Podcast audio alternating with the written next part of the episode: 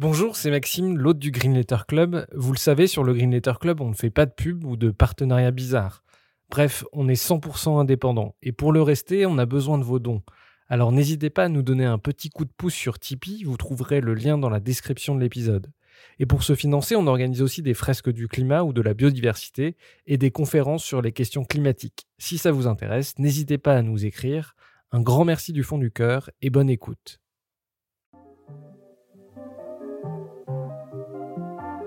Bienvenue dans le Green Letter Club, la chaîne qui décortique les grands sujets écologiques. Aujourd'hui, nous allons nous immiscer dans les coulisses de l'État. Coalition de lobby, rivalité ministérielle ou fonctionnaires conservateurs, la haute administration freine des quatre fers les politiques visant à préserver le climat et le vivant. D'où cette question, nos institutions entravent-elles la transition écologique? Pour y répondre, nous recevons Léo Cohen, ancien conseiller spécial du ministre de l'écologie, ancien directeur de cabinet du président de l'Assemblée nationale et auteur de 800 jours au ministère de l'impossible aux éditions Les Petits Matins. Bonjour Léo Cohen. Bonjour. Alors vous avez été assistant parlementaire pendant plusieurs années avant d'entrer en cabinet, d'abord celui de Barbara Pompili, secrétaire d'État à la biodiversité, puis François de Rugy, ministre de l'écologie. De ces expériences, vous avez tiré un livre 800 jours au ministère de l'impossible où vous parlez de l'inertie politique et administrative, où vous analysez les blocages qui entravent les politiques écologiques. Première question avant d'entrer dans l'intimité du sujet, est-ce que vous pouvez nous raconter votre parcours? Quel poste vous avez occupé euh, en cabinet notamment? Bah alors, moi, j'ai été pendant une dizaine d'années dans des fonctions de conseiller ou de collaborateur politique. Vous l'avez dit, j'ai été pendant un peu moins de quatre ans au Parlement avec des députés écologistes. Ensuite, j'ai été au cabinet de Barbara Pompili comme conseiller parlementaire. Donc là, je m'occupais de porter les lois au Parlement, de négocier avec les députés, etc. Euh, après ça, je suis revenu une deuxième fois au ministère de l'écologie comme conseiller spécial de François de Rugy. Le conseiller spécial, c'est le conseiller politique. Euh, il y a un jour un, conseiller spécial qui a dit euh, un conseiller spécial est légitime surtout et compétent sur rien. Euh, c'est à peu près, je trouve, une bonne définition. Euh, entre les deux, j'avais été directeur adjoint puis directeur de cabinet du président de l'Assemblée nationale. Et puis après ça, je me suis occupé pendant deux ans d'un projet euh, qui était la Convention citoyenne pour le climat. J'avais été euh, au sein du gouvernement un de ses initiateurs et j'ai été ensuite un de ses organisateurs. Voilà. Et aujourd'hui, je travaille comme consultant indépendant. J'accompagne des entreprises, des collectivités, des ONG sur des questions d'écologie et de, participation citoyenne. Voilà, voilà. Ça, c'est pour le CV. Et si, vous voulez que je vous dise un mot sur la ligne un petit peu, moi, les origines de mon engagement politique, c'est 2009, la campagne des européennes. À l'époque, c'était la liste qui était portée par euh, Daniel Cohn-Bendit, qui se définissait comme un, un radical réformiste. Euh, c'est-à-dire, euh, je crois qu'il disait radical sur la destination, réformiste sur la méthode. Et moi, cette combinaison entre l'exigence des idées et l'efficacité des moyens, ça a toujours été un peu le créneau sur lequel je me suis positionné. Il y a, il y a une contradiction que je, je, je, supportais pas il y a dix ans et que je ne supporte toujours pas aujourd'hui, qui est celle qui consiste à dire d'un côté, il y a une urgence, on a dix ans pour agir, d'après ce que nous dit le GIEC, et d'un autre côté, il faudrait attendre que toutes les planètes soient alignées pour agir. Moi, je refuse cette contradiction-là, mais de manière ferme.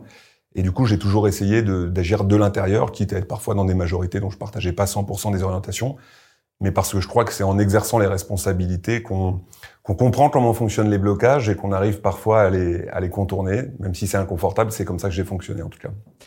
Euh, dans votre livre, vous écrivez il faut analyser non seulement les limites du pilote, mais aussi les défaillances du vaisseau.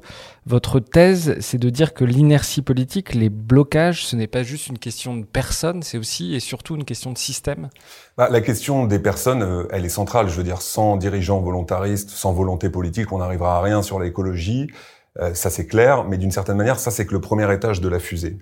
Euh, et la deuxième partie du sujet, c'est une partie qui est, selon moi, euh, totalement impensée euh, et qui en fait touche aux contradictions qui existent entre d'une part les politiques écologiques et climatiques et d'autre part la manière dont fonctionne notre système politique, c'est-à-dire notre État, c'est-à-dire l'organisation de l'action publique dans son ensemble. Moi, j'ai conseillé deux ministres de l'écologie sous deux présidents et dans deux majorités politiques différentes et les blocages que j'ai observés de l'intérieur souvent étaient les mêmes et il touchait à notre fonctionnement institutionnel, à notre culture administrative, à ce qu'on appelle de manière un peu barbare les instruments de politique publique, c'est-à-dire en fait toutes les règles, les usages, les pratiques qui font notre manière de gouverner au quotidien.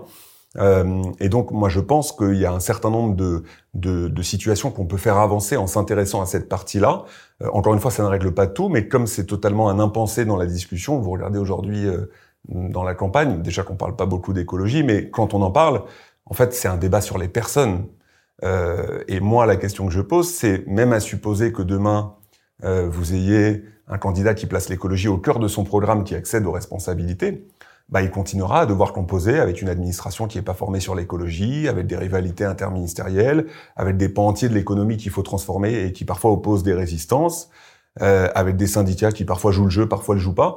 Et donc je me suis dit, ces questions-là de méthode, les pas de côté qu'on pourrait essayer de faire, bah moi je les ai vus de l'intérieur et donc il y a un intérêt à les raconter et à chaque fois à pas se contenter de les raconter, de les analyser, mais à proposer des solutions pour les dépasser. Nicolas Hulot, lorsqu'il était ministre, jouissait d'une forte popularité. Et pourtant, lors de sa démission à la radio, il disait qu'un ministre de l'écologie seul ne pouvait pas faire, euh, ne pouvait pas faire de grandes réformes. Euh, on a besoin d'un gouvernement qui, tous ensemble, tire vers l'écologie? Alors déjà, pour ce qui concerne Nicolas Hulot, je ne pense pas qu'il ait découvert en quittant le ministère qu'Emmanuel Macron n'était pas fondamentalement un écologiste. Et de la même manière, je ne pense pas non plus qu'il ait découvert que c'eût été plus facile pour lui s'il avait eu un président écolo. Mais pour moi, la question, elle se pose pas dans ces termes-là, parce que si on attend d'avoir un président ou un premier ministre écologiste euh, ou qui place l'écologie euh, au cœur de son action euh, pour agir, bah en réalité, le risque, c'est que la planète ait le temps d'avoir cramé dix fois. Euh, donc pour moi, la question, elle se pose pas sur ce terrain-là. Euh, la question, c'est plutôt comment est-ce qu'on peut agir tout de suite. Et je crois que à situation constante, euh, à condition de faire le bon diagnostic et de proposer les bonnes solutions, euh, à condition de ruser et parfois d'innover sur la méthode, on peut déjà dégripper pas mal de blocages.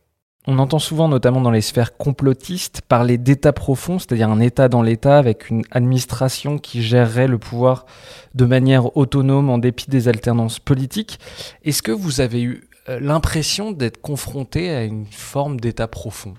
Non, déjà j'aime pas cette terminologie, euh, elle me dérange. J'aime pas non plus le discours qui consiste à se cacher derrière sa responsabilité en renvoyant la faute sur les autres. En revanche, je pense que l'écologie nous confronte à des situations complexes, qui nous confrontent à des contradictions, des contradictions d'acteurs, des contradictions d'intérêts, et que euh, ces contradictions, elles doivent être regardées euh, lucidement. et clairement, en France, il y a un sujet qui concerne le déficit de culture environnementale de la haute administration notamment, dont je parle dans le livre, euh, et qui est une des problématiques. Mais pour autant, je ne pense pas qu'on puisse se cacher derrière ce concept d'état profond. Alors justement, vous parlez et vous reprenez les mots de Chloé Morin dans le livre et vous dites ceux que vous ne verrez jamais mais qui nous gouvernent, ce sont ces hauts fonctionnaires très puissants. Euh, qui sont ces hauts fonctionnaires? Combien sont-ils? Et à quel point ils ont une culture euh, politique qui est éloignée de l'écologie? Est-ce est que finalement ils arrivent à comprendre les problématiques dans lesquelles euh, on est aujourd'hui? Alors moi, dans le livre, quand je parle des hauts fonctionnaires, je les catégorise. Je, je parle de ceux qu'on appelle dans le jargon technique les catégories A+. En fait, les catégories A+, ce sont ceux qui occupent des fonctions publiques d'encadrement et de direction. Il y en a à peu près 100 000 dans la fonction publique euh, d'État, il y en a un peu plus dans la fonction publique hospitalière et territoriale. Et ce que j'explique, c'est que quand on regarde un petit peu les études, euh, notamment sociologiques, les profils de ces hauts fonctionnaires, ce sont des chiffres euh, qui sont publics, bah, la première chose qui frappe, c'est que la moyenne d'âge, c'est presque 50 ans. Et que par ailleurs, les moins de 30 ans représentent moins de 2% de ces emplois publics d'encadrement. Je fais pas partie des gens qui pensent que quand vous avez 50 ans, bah, ça suffit à dire que vous n'êtes pas concerné par les questions de climat. En revanche, euh, toutes les études sociologiques prouvent que cette préoccupation est plus forte chez les plus jeunes générations. Donc d'abord, vous avez une question d'ordre générationnel. Deuxièmement, s'ils ont presque 50 ans aujourd'hui, ça veut dire qu'ils ont terminé leur formation dans les années 90, à une époque où la question du climat et de l'écologie était tout simplement inexistante dans la formation des futurs hauts fonctionnaires. Déjà aujourd'hui, euh, l'ENA et les, les, les, les, écoles qui forment à ces fonctions publiques n'accordent pas suffisamment d'importance à ces questions-là.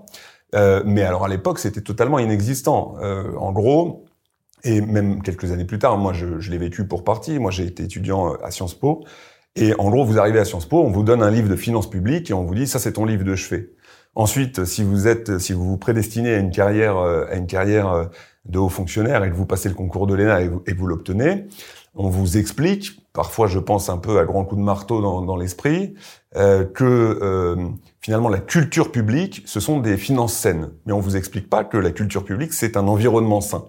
Et donc vous avez aussi ce déficit qui tient à une formation qui est passée pour beaucoup de, de, ces cas-là totalement à côté des questions environnementales et des questions euh, climatiques. Et c'est pas un sujet anodin parce que l'administration, elle intervient euh, partout, tout le temps. Elle intervient en amont de la décision, elle intervient pendant la décision, elle intervient en aval de la décision. Et donc ce déficit de culture environnementale, il se ressent au quotidien. Et vous avez des résistances, vous avez des choses qui pour vous sont évidentes, qui pour eux ne le sont pas du tout. Moi, il y a pas longtemps, j'ai posé la question à un journaliste. Je lui ai dit, on a à peu près 250 directeurs d'administration centrale en France. Ce serait intéressant de faire le test et de demander combien parmi eux ont lu la synthèse aux décideurs du GIEC.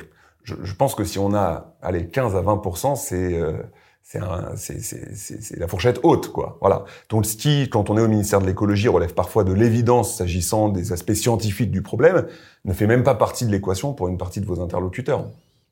Moi, j'ai été frappé en allant à des conférences, en, discutant justement avec des hauts fonctionnaires, euh, y compris du ministère de l'écologie, et je me suis rendu compte de la méconnaissance de tout un tas de sujets, des sujets climatiques, des sujets de biodiversité. C'est quelque chose que vous partagez. Vous avez souvenir euh, d'avoir eu des discussions qui vous ont montré l'état de la méconnaissance euh, de la part de certains hauts fonctionnaires. Alors, il y a soit une méconnaissance, soit une absence de préoccupation.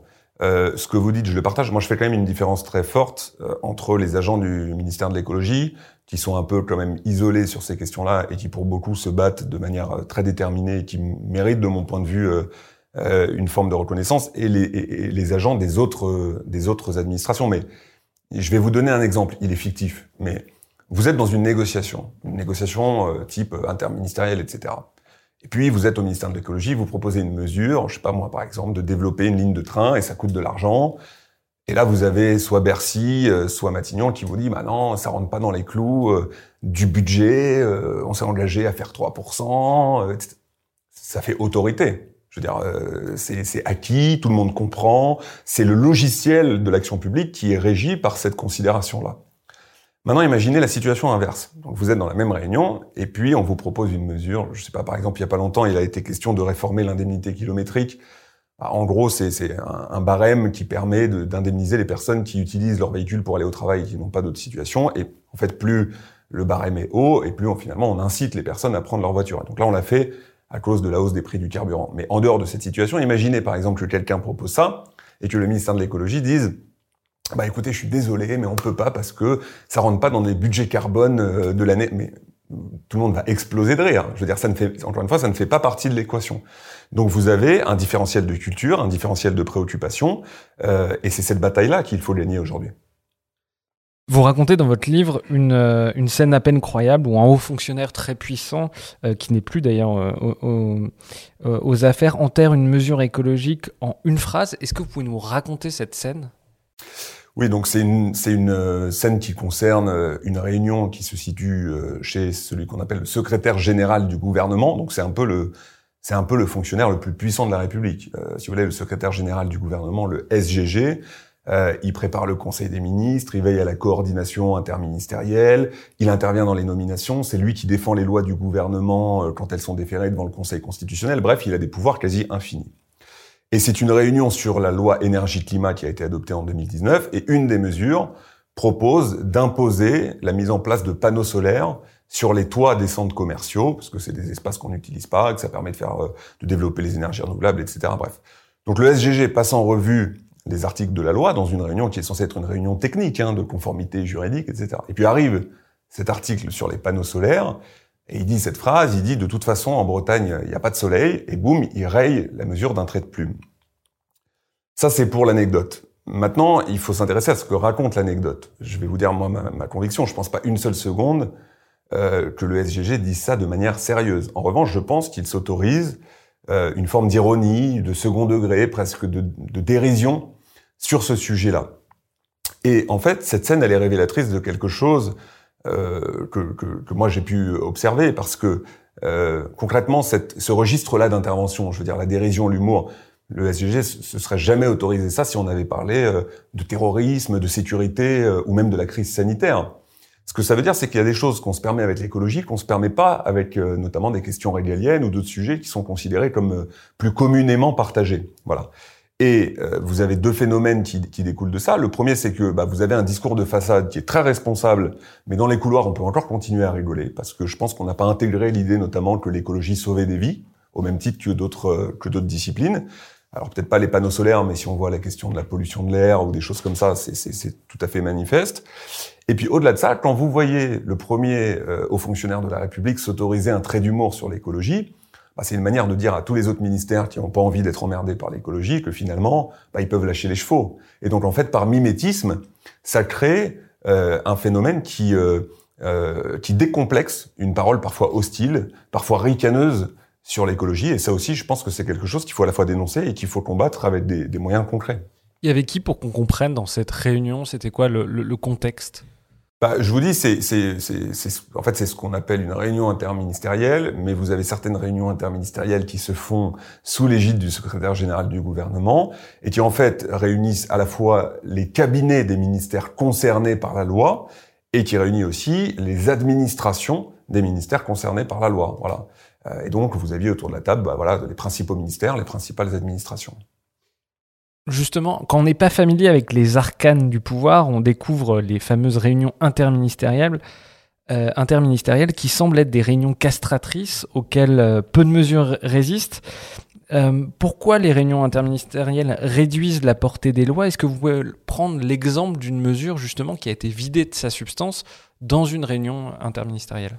Bah, Sur le fonctionnement de ces réunions, d'abord, ce sont des espèces de joutes internes au gouvernement qui visent à, arbitrer, à trancher des différends, et qui se font sous l'égide du, premier, enfin, du cabinet du Premier ministre, qui préside les réunions, et qui réunissent donc tous les ministères concernés euh, par une mesure ou par une loi, euh, chacun étant invité euh, à dire ses encouragements quand il partage des préoccupations, c'est très très rare, ou alors à dire son opposition quand il est en désaccord. Et ça, c'est extrêmement fréquent.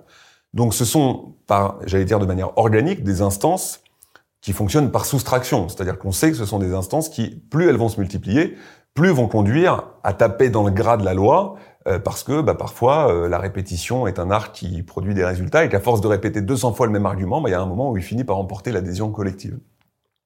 Ça, c'est sur le fonctionnement des, réunions interministérielles. Et donc, à la fin de ces rimes, euh, vous avez le, résultat de, de cette joute qui est consigné dans un procès verbal qu'on appelle le bleu, et dans le bleu est inscrit euh, la position du gouvernement sur chacun des sujets. Voilà. En général, les ministres suivent les positions du gouvernement qui sont arrêtées sur le bleu. Il arrive que des ministres prennent aussi des libertés et quand ils viennent défendre la loi au Parlement, ne respectent pas ça, mais c'est assez rare. Euh, ça, c'est sur le fonctionnement.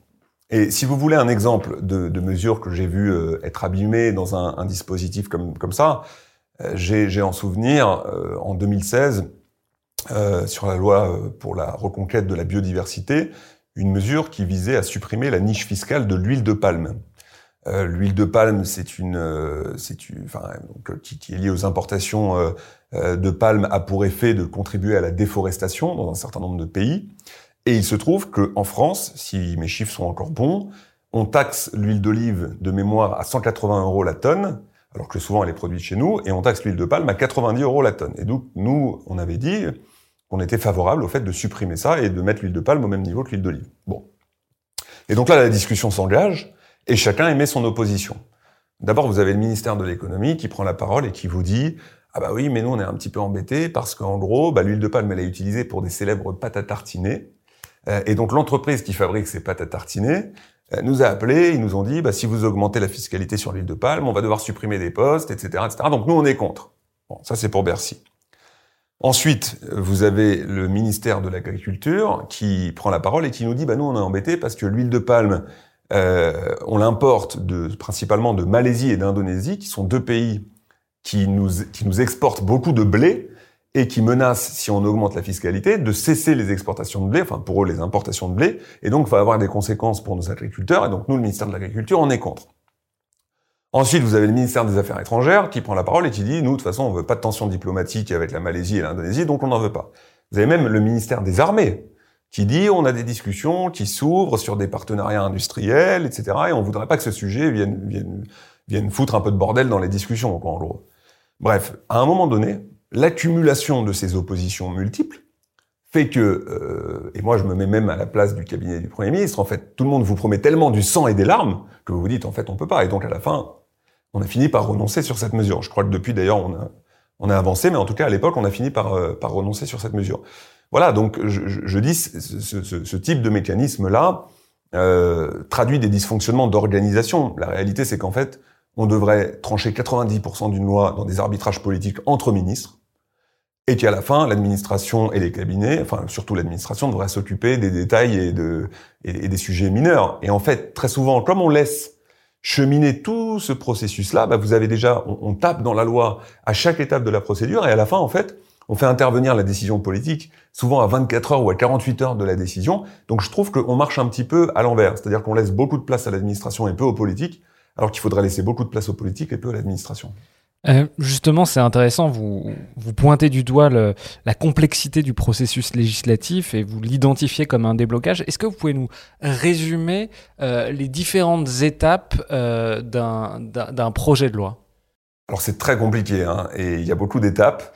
Mais en gros, si je schématise, d'abord vous avez l'élaboration du texte de loi qui est fait par un ministère et au sein de ce ministère en général par une administration pilote. Le cabinet euh, du ministre et le ministre euh, formalisent la version zéro, on va dire. Ensuite, vous avez une première étape qui est de transmettre ce projet de loi au Conseil d'État. Euh, le Conseil d'État doit vérifier un certain nombre de choses, notamment de la conformité juridique, etc. Vous avez un avis du Conseil d'État qui peut vous amener à modifier ou pas la loi. Ensuite, le texte est transmis en Conseil des ministres, donc il est présenté en Conseil des ministres. Ça, c'est l'étape numéro 3. Après, le Conseil des ministres, il est censé être inscrit à l'ordre du jour du Parlement. Et alors là, il va suivre ce qu'on appelle la navette parlementaire, où il va être examiné successivement à l'Assemblée nationale et au Sénat. À chaque fois, il va être examiné en commission puis en séance, et l'examen de cette, fameuse navette parlementaire s'arrête le jour où l'Assemblée nationale et le Sénat adoptent le même texte, dans les mêmes termes, et s'ils n'arrivent pas à se mettre d'accord, on convoque ce qu'on appelle une réunion mixte paritaire, 7 députés, 7 sénateurs dans une pièce sans micro, sans observateurs, sans personne, où en fait ils négocient, ils essaient de trouver un accord. Et s'il n'y a pas d'accord, l'Assemblée nationale a le dernier mot. Il faut savoir qu'en France, la moyenne pour, l'examen d'une loi au Parlement, je crois que c'est 5 mois. Mais si on prend le processus dans son ensemble, depuis le début de l'élaboration jusqu'à l'adoption de la loi, et même avec les décrets d'application qui viennent ensuite inscrire dans le marbre les mesures de la loi, ça dure plutôt 18 mois. Et si on regarde euh, toute cette procédure avec 100% des décrets publiés, on se situe plutôt autour de 3 ans. Donc c'est pour vous donner euh, l'idée de, la, lenteur de ce processus. Et après, est-ce que le Parlement euh, et cette procédure-là est plutôt quelque chose qui vient fragiliser le contenu des lois ou plutôt le renforcer? Ça dépend. Ce qu'il faut comprendre, c'est que chaque étape euh, est une nouvelle occasion pour tous les acteurs internes au gouvernement et notamment à l'administration, mais aussi au sein du Parlement, chaque étape est une occasion pour ces acteurs d'intervenir sur le texte. Parfois c'est négatif. Je raconte dans mon livre un épisode sur les passoires thermiques où j'explique que nous on avait une mesure qu'on trouvait bonne et puis à la fin des, on a fait l'objet d'une sorte de guet-apens parlementaire et la mesure euh, a été abandonnée et on a perdu. Mais parfois aussi au Parlement, vous renforcez des lois. Moi j'étais donc le conseiller parlementaire de Barbara Pompili quand on a fait interdire les néonicotinoïdes en France, les fameux pesticides tueurs d'abeilles. C'était une initiative euh, qui avait été déposée par amendement par, une députée, par Delphine Bateau à l'époque.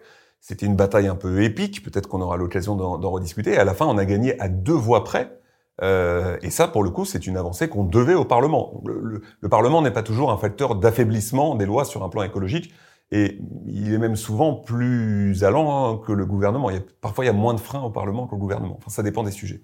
Est-ce que vous pouvez nous raconter ce guet-apens pour qu'on comprenne comment ça peut se passer aussi euh, dans les, arcanes bah, C'est assez, assez simple. Euh, en gros, c'était sur la loi énergie-climat, donc en 2018-2019. Euh, et nous, on avait une préoccupation très forte qui était de renforcer notre arsenal pour lutter contre ce qu'on appelle les passoires thermiques, qui sont donc ces logements mal isolés, qui sont à la fois très froids en hiver, très chauds en été, et qui place euh, beaucoup de nos concitoyens dans des situations de précarité énergétique. Hein. Je crois qu'il y a 3 500 000 personnes dans cette situation en France. Bref, c'est à la fois un enjeu social et c'est un enjeu écologique majeur parce que c'est le parent pauvre de notre action euh, climatique. Et donc, on avait d'abord essayé de trouver des, points de, convergence avec le ministère du Logement, mais les mesures qu'on proposait euh, faisaient suffoquer les acteurs de l'immobilier qui redoutaient que qu'on affaiblisse le marché, qu'on dissuade les, transactions, euh, etc. Donc on n'avait pas d'accord absolu, on va dire, avec le ministère du Logement. Et à l'issue de ça, il y a une idée qui nous a été glissée par l'inspection générale des finances, qui est quand même pas un repère d'écolo euh, radicalisé, euh, et qui nous a dit, bah, ce qu'on pourrait faire, c'est qu'à chaque fois qu'il y a une transaction, vous consignez jusqu'à 5% de la valeur du bien chez le notaire, et cet argent sert à l'acquéreur pour qu'il fasse ses travaux de rénovation. Parce qu'on sait d'expérience que c'est au moment où vous achetez un bien que vous êtes le plus prêt à, faire, à financer des travaux de rénovation. Et donc, c'est ce qu'on appelle un mécanisme de consignation. Et donc, la mesure semblait plutôt euh, consensuelle. Même le cabinet du Premier ministre nous avait dit, euh, moi, je trouve que c'est une mesure qui vole bien. Et puis, un soir, euh, une nuit, dans un débat en commission, il y a une poignée de députés de la majorité, d'ailleurs, à l'époque, qui en fait se met à s'aborder la mesure en disant que c'est attentatoire à la liberté de propriété, que c'est anticonstitutionnel, qu'on va créer des inégalités sociales massives en France. Bref, encore une fois, cette promesse euh, du sang et des larmes. Euh, et comme souvent, quand vous avez, parce qu'en commission, vous n'êtes pas très nombreux en, termes de députés, vous avez parfois 20 ou 30 députés, et comme souvent, quand la majorité se fracture, bah, l'opposition joue sur ces, sur ces fractures. Et donc l'opposition a soutenu les quelques députés de la majorité et ils sont devenus majoritaires et en réalité cette mesure a été abandonnée. Et donc il a fallu retrouver une autre situation, reconvoquer euh, une réunion d'arbitrage à 24 heures de l'examen de la, de, la, fameuse mesure. À la fin des fins, on a trouvé quelque chose en remplacement qui était probablement aussi, voire plus ambitieux. Mais en tout cas, c'est ce genre de guet-apens parlementaire qu'il faut anticiper et encore une fois, euh, qu'il faut aussi savoir, euh, savoir contourner. On va parler des décrets. Est-ce que vous pouvez nous rafraîchir la, mémoire? Qu'est-ce qu'un décret? Par qui sont-ils préparés? Euh, Quand est-ce qu'ils sont signés Je suis pas prof de droit public, hein, euh, mais simplement le, décret, c'est un, acte réglementaire qui est pris par le pouvoir exécutif, euh, généralement par le président de la République ou le Premier ministre, et parfois souvent co-signé par, par différents ministres. et en gros, si vous voulez, un décret, c'est une disposition écrite qui va permettre de faire entrer en vigueur ou de préciser une mesure, souvent euh, une mesure législative, pas toujours, mais souvent. Et donc ces textes sont préparés par les fameuses administrations. Euh, ensuite, ils reviennent des administrations, ils arrivent dans les cabinets qui doivent les relire, les instruire, vérifier. Donc là, vous avez tout, tout un circuit qu'on appelle un circuit de visa. Et donc vous avez un paraffeur avec le décret, avec toutes les personnes qui doivent viser le décret. Ça arrive, donc chacun euh, voilà, signe ou, ou pose des, commentaires ou des demandes de compléments, etc. C'est signé par le ministre. Quand c'est un sujet qui est à cheval entre deux ministères, vous devez demander la contre-signature d'un autre ministère, ce qu'on appelle un contre-saint. Donc tout ça prend du temps et tout ça, encore une fois, offre des occasions multiples de freiner ou parfois d'amoindrir euh, le contenu du décret et le contenu de la mesure. Justement, euh, Cédric Villani, qui était euh, il y a quelques jours à votre place, nous racontait qu'ils avaient passé une loi sur les perturbateurs endocriniens qui était euh, ambitieuse et quand on leur a mis le décret sous le nez, ils se rendaient compte que la loi était vidée de sa substance parce que bah, le décret prenait des, proportions trop larges qui en fait ne couvraient pas du tout les, perturbateurs endocriniens. Ça, c'est quelque chose que vous avez vu, c'est-à-dire des décrets qui en fait contourne l'esprit de la loi il faut, souvent se fier à ce que dit Cédric Villani, et surtout c'est un observateur très avisé de la, vie parlementaire et de la vie politique en général, et je le rejoins à 100% là-dessus. J'ai une anecdote que je raconte euh, dans le livre, euh, qui s'est produite encore une fois au moment de l'examen sur la loi biodiversité en 2016. Euh, on avait mis en place euh, une mesure qui créait une redevance sur l'exploitation des ressources sous-marines. Et ça concernait notamment euh, ce qu'on appelle les granulats marins, qui en fait sont prélevés euh, dans les eaux marines et qui, euh, sont utilisés pour de la construction, le bâtiment, etc. Et le principe, c'est vous utilisez une ressource qui est un bien public, bah vous payez une redevance qui sert ensuite à financer des opérations de restauration, de compensation, d'entretien, etc., etc. Bon, jusque-là, tout va bien. La loi est adoptée à l'été. Et nous, ce qu'on se dit, c'est on va préparer le décret le plus rapidement possible pour que euh, la redevance entre en vigueur le 1er janvier euh, de l'année qui vient. Donc là, on est peut-être au mois de juillet. On, fait, on, écrit le décret et il se trouve que comme la mesure en question relève du code minier et que le code minier est partagé par le ministère de l'économie et le ministère de l'écologie, on doit demander la contre-signature de Bercy. Et donc, on leur envoie le décret et on attend. Et puis au début, ils nous baladent, et puis à un moment, ils arrêtent de répondre au téléphone. On appelle Matignon en leur disant il y a un moment il faut siffler la fin de la récré parce que sinon on va pas réussir à prendre le décret avant la fin de l'année. Le conseiller qui s'occupait à l'époque euh, de ce sujet euh, a eu cette phrase. C'était, il était avec un collègue à moi au téléphone, mais qui me l'a raconté. Il lui a dit ah si la biodiversité était simple comme un coup de fil. Voilà, ça dit un petit peu aussi le type de résistance qu'on rencontre. Et finalement, le texte nous est arrivé signé, mais il nous est arrivé euh, début janvier de l'année d'après.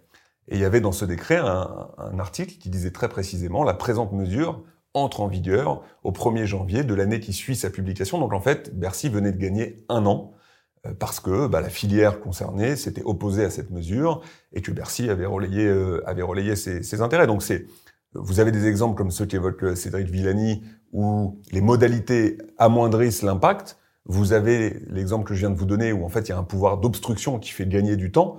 Mais des exemples comme ça, vous en avez des dizaines. Vous pourriez écrire un livre là-dessus. Dans votre livre, vous parlez d'ubris budgétaire, justement, que en fait, euh, c'est d'abord et avant tout Bercy qui, qui, dicte le tempo des lois. Je dis qu'il y a deux ministères à 360. Il y a Bercy, d'une part, qui est le ministère de l'économie, et Rotlor, qui est le ministère de l'écologie. C'est les deux seuls qui touchent en fait à tous les aspects de la vie publique.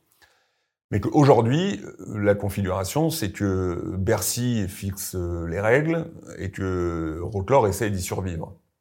Moi, ce qui m'intéresse, et c'est un peu tout le sens de ce qu'il y a dans mon livre, c'est de développer euh, à la fois des, euh, des stratégies, des solutions, des, euh, des, des, nouvelles manières de fonctionner qui permettent demain de faire en sorte euh, que le ministère de l'écologie soit un peu le nouveau Bercy. Voilà, c'est ambitieux hein, comme projet, mais mais mais en tout cas, c'est un petit peu ça le sens de le sens de ce livre clairement aujourd'hui, notre, notre manière de gouverner, elle est largement régie par le paradigme budgétaire. Euh, je vais vous prendre un exemple. Euh, budgétaire et financier. Euh, je, prends, je, prends, souvent cet exemple parce que je le trouve très parlant, j'en ai un peu parlé tout à l'heure, mais l'exemple des budgets carbone.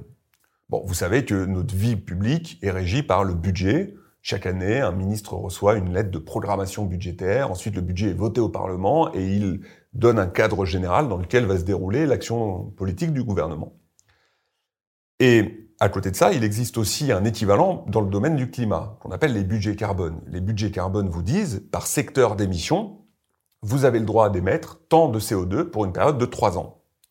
Et si on prend la période qui est avant la crise sanitaire, parce que pendant la crise sanitaire, on a beaucoup moins euh, émis de gaz à effet de serre assez logiquement, puisque la vie du pays était paralysée, mais si on prend la période d'avant, et notamment l'année 2018, et que vous regardez ces budgets carbone, par exemple, dans le domaine des transports, il a été dépassé de 11%, et dans le domaine du logement de 22%.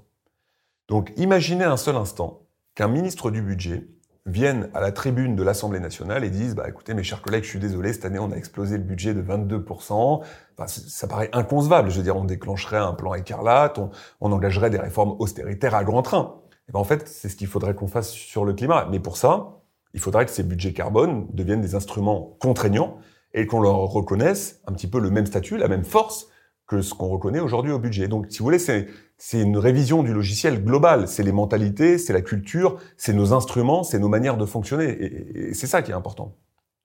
On a toujours du mal à, se, à appréhender la forme que peuvent prendre les lobbies. Vous, vous les avez vus de près. Comment ils se manifestent? Bah, Là encore, euh, il y a un catalogue et vous pouvez choisir. Il y a toute la panoplie du représentant d'intérêt et de ses différents moyens d'action. Alors si on essaie de les lister euh, de manière un peu catégorielle, euh, première catégorie, euh, vous avez ce qu'on peut appeler la pression locale. En gros, par exemple, vous êtes la Fédération nationale des chasseurs, vous avez une mesure qui arrive en discussion et vous ne voulez pas qu'elle soit adoptée. Vous allez regarder les départements dans lesquels votre fédération locale de chasse est très forte, dans lesquels elle a beaucoup d'adhérents.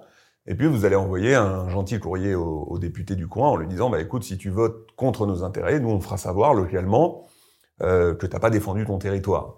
Euh, et très souvent, d'ailleurs, ils se contentent pas de leur dire ça. Ils leur proposent des amendements clés en main qui sont déjà rédigés.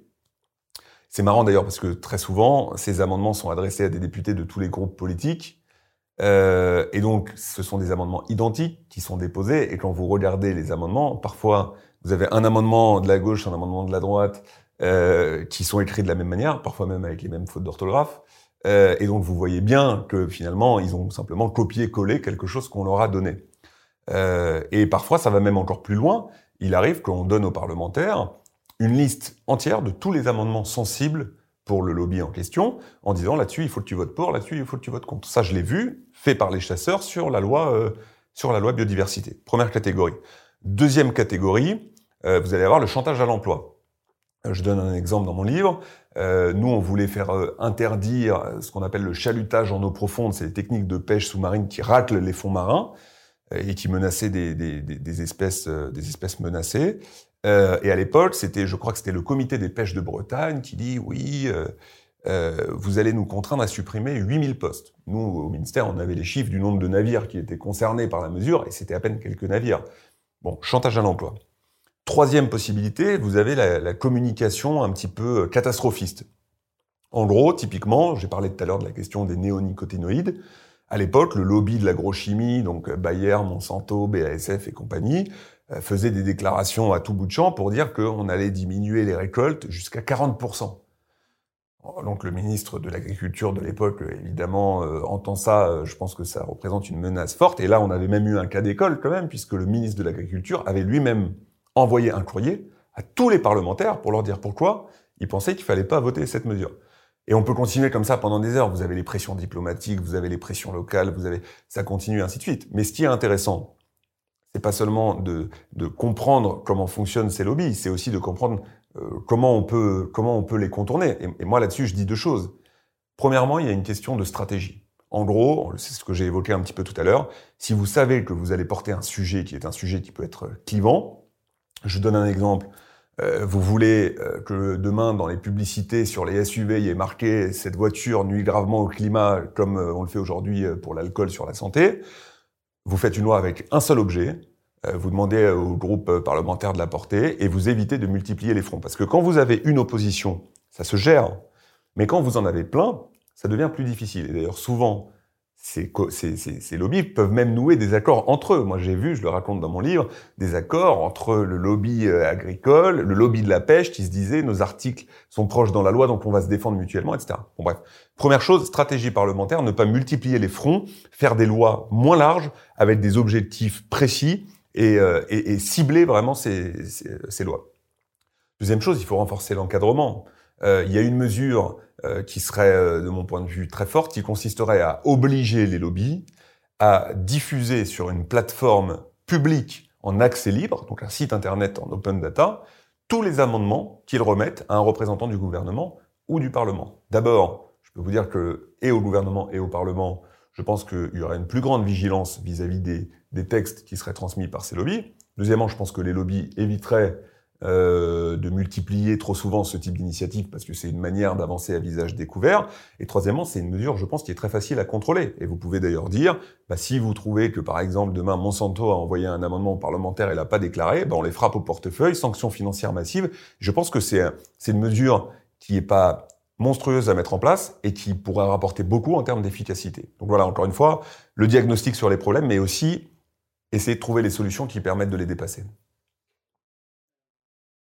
Vous racontez qu'on voit euh, des lobbyistes déambuler euh, en inspecteurs des travaux finis euh, dans les couloirs de l'Assemblée ou du Sénat. Il y a aussi les lobbies, ils ont la permanence dans le temps. C'est un, un, un, grand avantage pour eux. Ils sont très présents. Bah, alors le, le, enfin, le, le, lobbyiste en question dont vous parlez, il est assez connu. c'est qui? bah, C'est Thierry Coste, c'est le président, c'est le conseiller politique de la Fédération nationale des chasseurs. Et c'est marrant parce qu'il y a pas longtemps, je suis allé à la radio et on m'a posé la question, on m'a dit euh, faut-il avoir peur de Thierry Coste? Pas du tout. Je veux dire, euh, Thierry Coste, euh, comme d'autres, c'est un représentant d'intérêt. Bah, lui, d'ailleurs, je pense qu'il a largement contribué à alimenter sa propre légende, où il raconte beaucoup de choses, parfois y compris, je pense qu'il il, il, se raconte plus fort qu'il n'est. mais par contre, moi, il y a quelque chose qui me dérange, c'est que euh, on passe notre temps à se complaire dans un discours sur euh, c'est la faute au lobby. Souvent, c'est vrai. Mais euh, concrètement, dénoncer les lobbies, ça suffit pas. Il y a un moment où il faut les combattre. Et les combattre, c'est pas seulement faire des discours tonitruants en disant avec moi les lobbies ne passeront pas. Les combattre, c'est penser concrètement, je veux dire sur un plan opérationnel, comment on les comment on les contourne, comment on les gère, quelles mesures on met en place pour ne pas leur laisser les moyens dont il dispose aujourd'hui, je viens d'évoquer deux pistes avec vous à l'instant, je pense qu'encore une fois, il ne faut pas se contenter d'un discours victimaire, il faut avoir une attitude offensive vis-à-vis d'eux, parce que je, pense que bien souvent, on est capable d'y résister. Est-ce que les politiques sont contraints de reculer quand il y a une force de contestation importante? Est-ce qu'on peut faire des mesures ambitieuses si euh, les agriculteurs menacent de, bloquer euh, les routes dès qu'on fait une mesure, si les pêcheurs menacent de bloquer les ports? Est-ce qu'on est en capacité de faire des mesures ambitieuses? Bah, D'abord, euh, comme enfin, vous, enchaînez les questions dans cet ordre et qu'on parlait des lobbies un petit peu avant, moi je fais quand même la distinction entre différents représentants d'intérêts. Pour moi, c'est pas la même chose d'avoir le représentant d'une entreprise euh, style euh, Bayer, Monsanto, euh, et d'avoir un représentant, par exemple, un syndicaliste agricole qui euh, parfois représente la majorité d'un secteur qui représente 400 000 emplois en France. Et c'est pas non plus la même chose de parler à un représentant d'association ou d'association écologiste qui défend la, la, préservation de la nature, etc. Donc, il faut pas tout mettre sur un même plan. Maintenant, sur les la force de contestation de certaines catégories d'acteurs, encore une fois, il faut poser un diagnostic lucide et il faut réfléchir à comment on sort de l'impasse. Très souvent, si on prend par exemple la question des agriculteurs, très souvent le sujet qui est devant nous, et en fait il va se multiplier sur l'écologie, c'est que vous avez des pans entiers de notre économie qui sont aujourd'hui installés dans un modèle, d'ailleurs dans lequel très souvent euh, la puissance publique les a installés, et dont on leur demande de sortir. Et on leur demande de sortir en leur disant voilà euh, la destination à laquelle il faut que tu mais en leur disant de manière souvent très imprécise, voilà comment tu vas y arriver voilà comment nous, on va t'aider. Euh, L'enjeu pour la transformation écologique de l'économie, c'est celui-là, c'est-à-dire celui de la destination, mais aussi celui du chemin. Et c'est pour ça que je pense qu'il y a un vrai débat à avoir sur la question de la, à la fois de la planification. Euh, je, suis heureux de voir que c'est un thème qui n'est plus perçu comme un gros mot, euh, et qui euh, et qui est de plus en plus utilisé. Et je pense qu'il faut qu'on ait aujourd'hui un vrai débat sur qu'est-ce que c'est que la planification écologique et comment ça marche. Et au-delà de la planification, je pense qu'il faut qu'on développe la réflexion sur la contractualisation. Je vais vous donner un exemple très simple.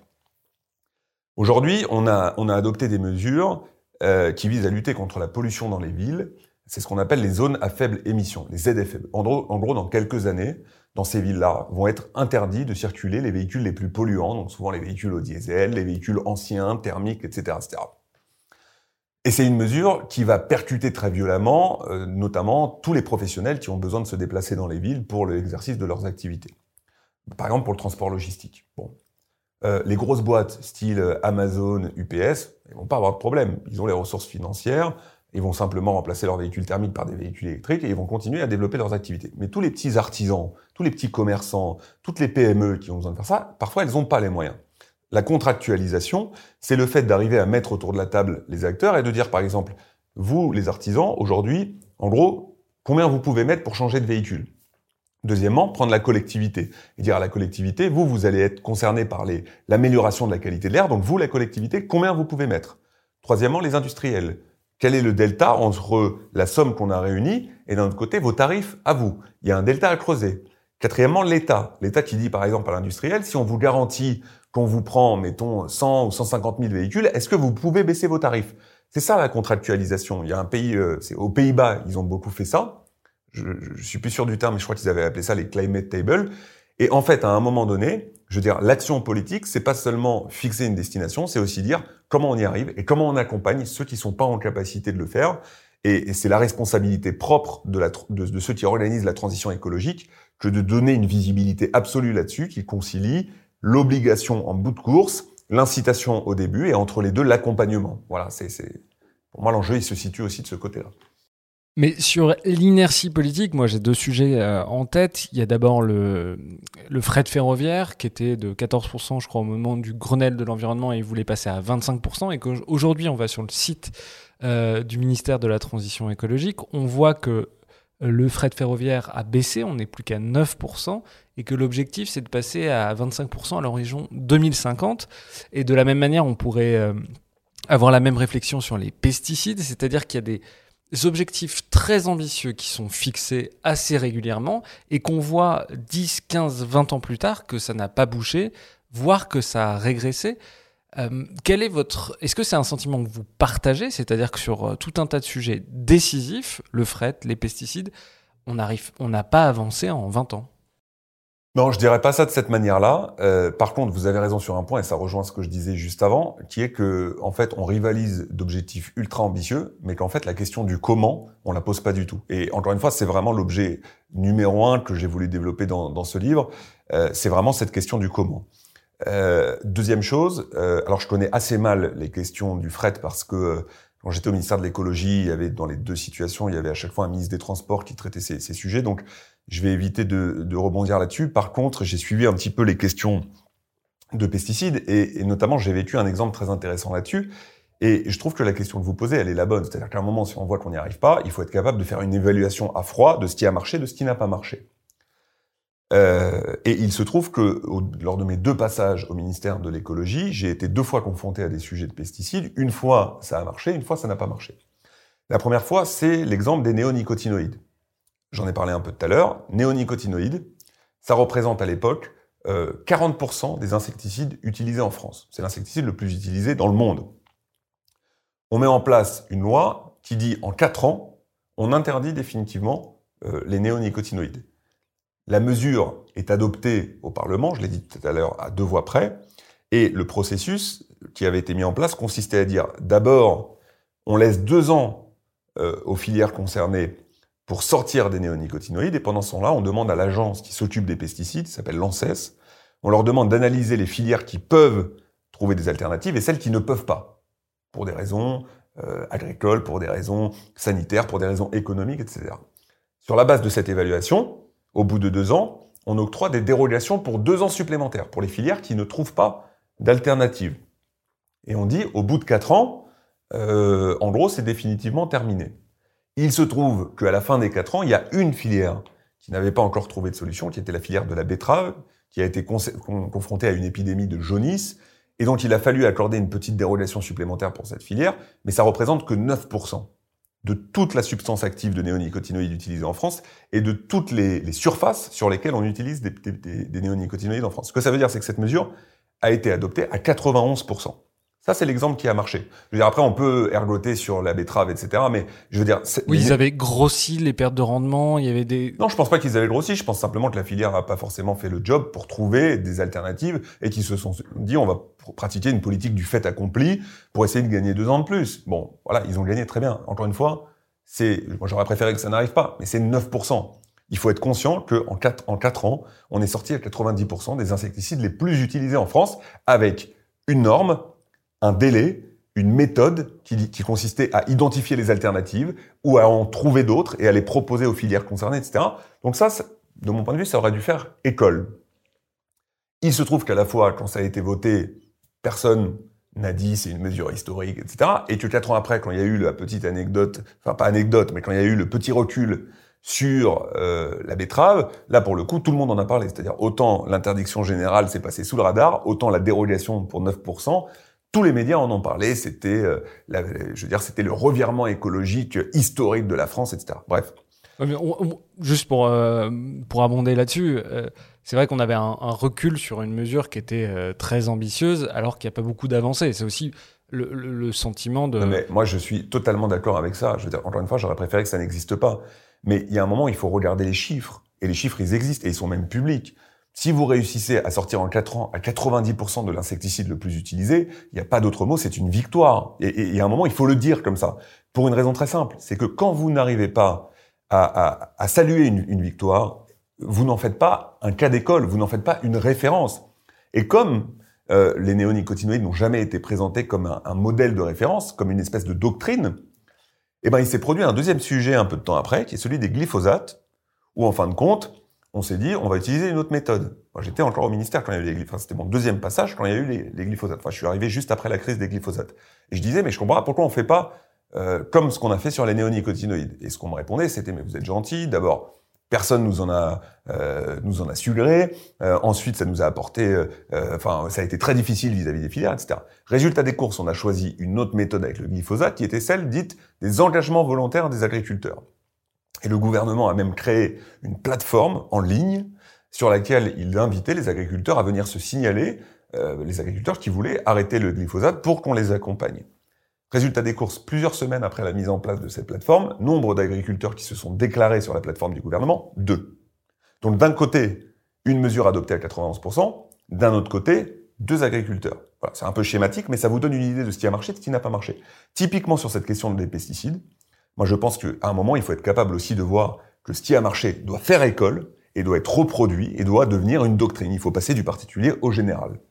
Mais est-ce qu'il y a des gens qui ont réellement cru un jour que les engagements volontaires allaient euh, être efficaces? On le voit d'ailleurs, des engagements volontaires, il y en a dans tout un tas de secteurs et ça marche jamais. C'était, c'était une vraie volonté Les gens au ministère ont vraiment cru que ça pourrait marcher? Je vous ferai pas une révélation en vous disant que le ministère de l'écologie, c'était pas notre ligne. Euh, voilà, il n'empêche que parfois, euh, vous avez des, des secteurs qui spontanément décident de se mettre en mouvement qui veulent communiquer, capitaliser sur euh, le fait de dire bah nous on a réussi tout seul à se sortir d'eux. D'ailleurs, je crois qu'il y y, y a certaines filières, je me souviens plus exactement lesquelles, mais qui étaient prêtes à sortir du glyphosate et qui voulaient en faire un argument commercial, etc. Moi, je vous dis, moi, je crois de toute façon sur l'écologie. Je crois à une règle simple qui est être transparent sur comment les choses vont se faire, euh, avoir aussi une sincérité des mots pour dire que ça ne va pas forcément être facile, mais une fois qu'on a dit ça, de dire vous avez euh, en gros le bâton, c'est la mesure et la règle, et vous avez la carotte qui est le qui est le, la, petite stimulation. Et entre les deux, l'accompagnement. Si vous n'avez pas la, la, carotte et le bâton, excusez-moi, euh, ben en réalité ça marche pas. Et on a la même chose sur les véhicules aujourd'hui, etc. Si à un moment en bout de course vous mettez pas une norme contraignante, si vous faites de la contrainte un tabou de l'action publique, En fait, vous, vous faites de l'action écologique un couteau sans lame. En fait, vous vous coupez une jambe avant même d'avoir essayé de... Voilà. Donc il faut trouver un équilibre entre la contrainte et l'incitation. Je voulais passer à un autre sujet euh, qui est assez intéressant et qu'on n'attend pas forcément, c'est que vous pointez du doigt la position maximaliste de certaines ONG et qui vous empêche, vous, euh, l'impression que vous donnez en tout cas en écrivant euh, le livre, c'est que ça entrave l'action et euh, la prise de mesures ambitieuses sur l'écologie. Bah, je pense qu'il faut être clair quand même. Euh, D'abord, les ONG, euh, dans la majeure partie des cas, font un travail euh, exemplaire et elles rendent des grands services. Euh, et deuxièmement, bon, il y a ce dicton qui dit que qui aime bien châtie bien. et moi, comme j'aime beaucoup les associations, bah, je les ai un petit peu chatouillés dans mon livre parce que je pense que c'est un réflexe normal. On est toujours plus exigeant avec les acteurs qui sont censés partager vos, vos convictions. Moi, je raconte un épisode dans le bouquin qui m'a marqué parce que je l'ai vécu de l'intérieur qui est celui de la taxe carbone, qui est une mesure que les ONG ont réclamée pendant dix ans, euh, qu'elles ont, euh, enfin, voilà, euh, elles l'ont dans le pacte écologique de Nicolas Hulot, elles l'ont revendiqué au Grenelle de l'environnement, elles ont même quitté la table des négociations quand la taxe carbone a été sortie du deal. Quand la taxe carbone a été créée en 2014, elles ont dit c'est bien, mais il faut aller plus vite, plus fort. Quand elle a été augmentée en 2017, elles ont applaudi. À un moment donné, la taxe carbone, c'est à la fois une victoire qu'on devait aux associations, mais c'est aussi une responsabilité qui les engage. Et quand la, mobilisation contre cette taxe est devenue de plus en plus forte, je, le dis très exactement, entre l'acte 1 des Gilets jaunes et l'abandon de la hausse de la trajectoire carbone, il y a eu 18 jours. Et pendant ces 18 jours, les ONG ont purement et simplement disparu des radars. Alors même que ce sont, je pense, les meilleurs acteurs quand il faut mener une grande campagne de pédagogie, de sensibilisation, etc. Et ça, moi, j'ai dit, je l'ai vécu de l'intérieur, c'est quelque chose que j'ai trouvé euh, inacceptable.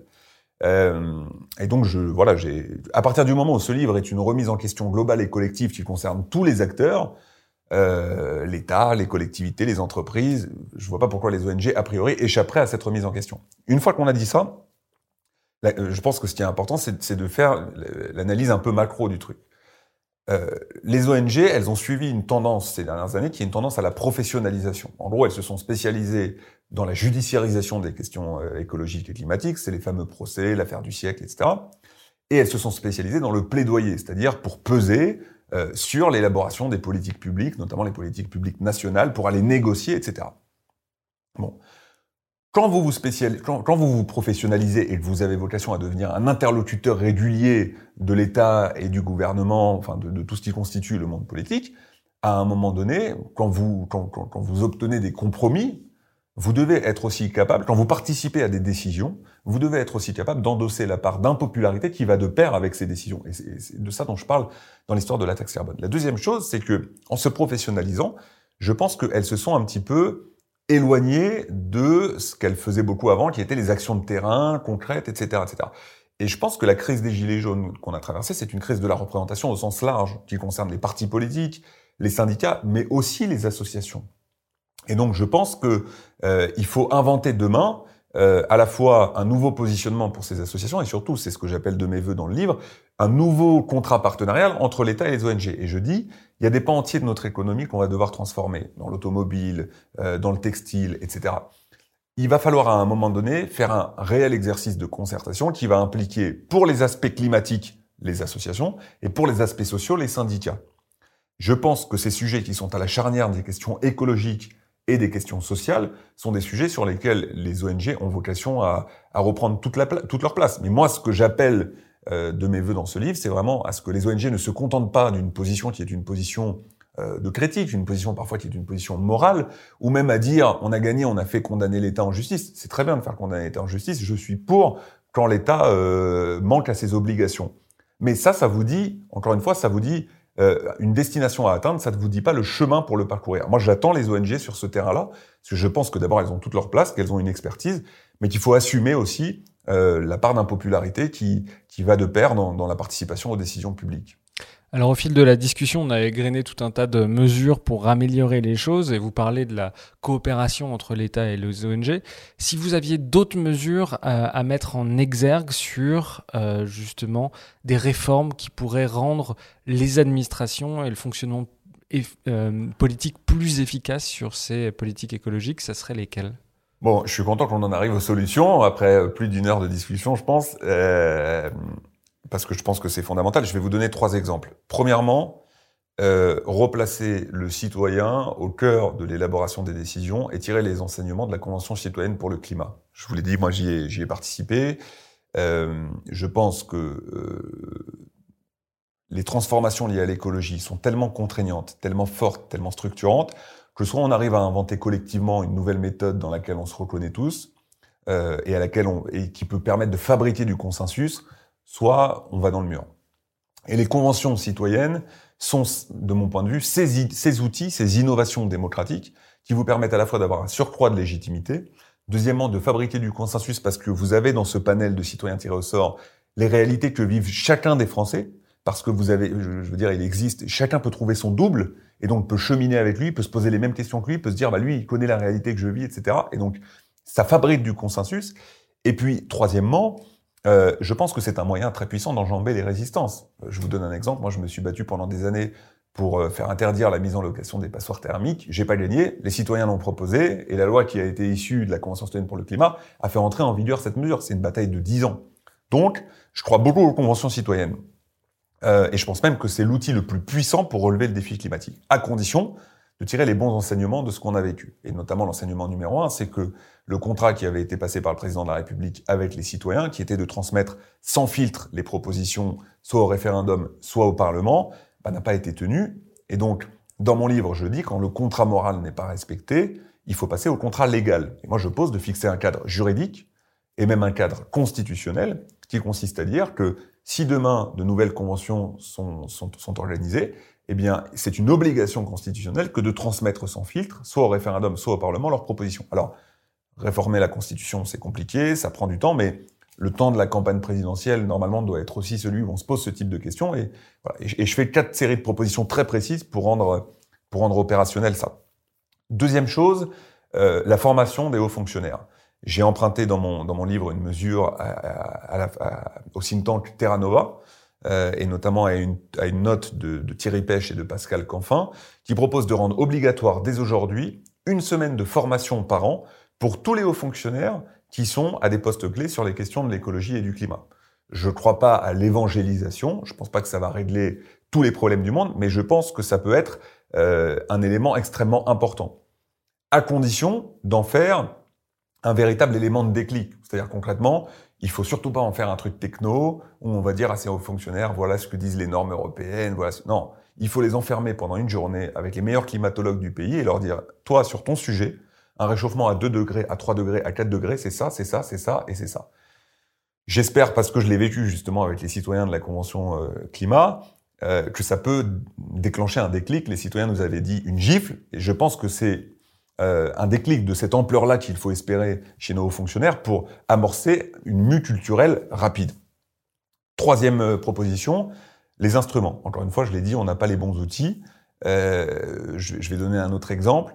Vous savez que le travail des parlementaires est régi par ce qu'on appelle l'article 40 de la Constitution qui dit un parlementaire ne peut pas déposer d'amendements qui augmentent la dépense publique. Et en réalité, à la fois ça conditionne le travail des parlementaires, en plus, ça réduit la possibilité d'augmenter les, dépenses favorables au climat, alors même qu'on sait que c'est un des sujets sur lesquels on devrait progresser pour, euh, pour atteindre nos objectifs. Et troisièmement, tout ce qu'il y a derrière, c'est que toute la machine publique travaille avec ce fameux article 40. À chaque fois qu'il y a un amendement qui arrive, on se demande s'il va être recevable, pas recevable, est-ce qu'il passe les clous, pas les clous. Et donc, en fait, ces instruments, ils façonnent une culture publique. Et donc, je dis, il faudrait remplacer cet article 40 par un article 40 bis qui dise, on ne peut pas déposer des amendements qui ont pour effet d'augmenter euh, les émissions de gaz à effet de serre, euh, ou en tout cas de créer de nouvelles sources d'émissions de gaz à effet de serre qui ne peuvent pas être compensées. Et je pense qu'à travers ces instruments, on va pas seulement changer la technique au quotidien, on va changer la manière de regarder les sujets, on va changer les mentalités. Et, donc je pense que c'est euh, un enjeu clé pour les années qui viennent. Dernière question, est-ce que vous auriez un message à adresser aux gens qui nous regardent?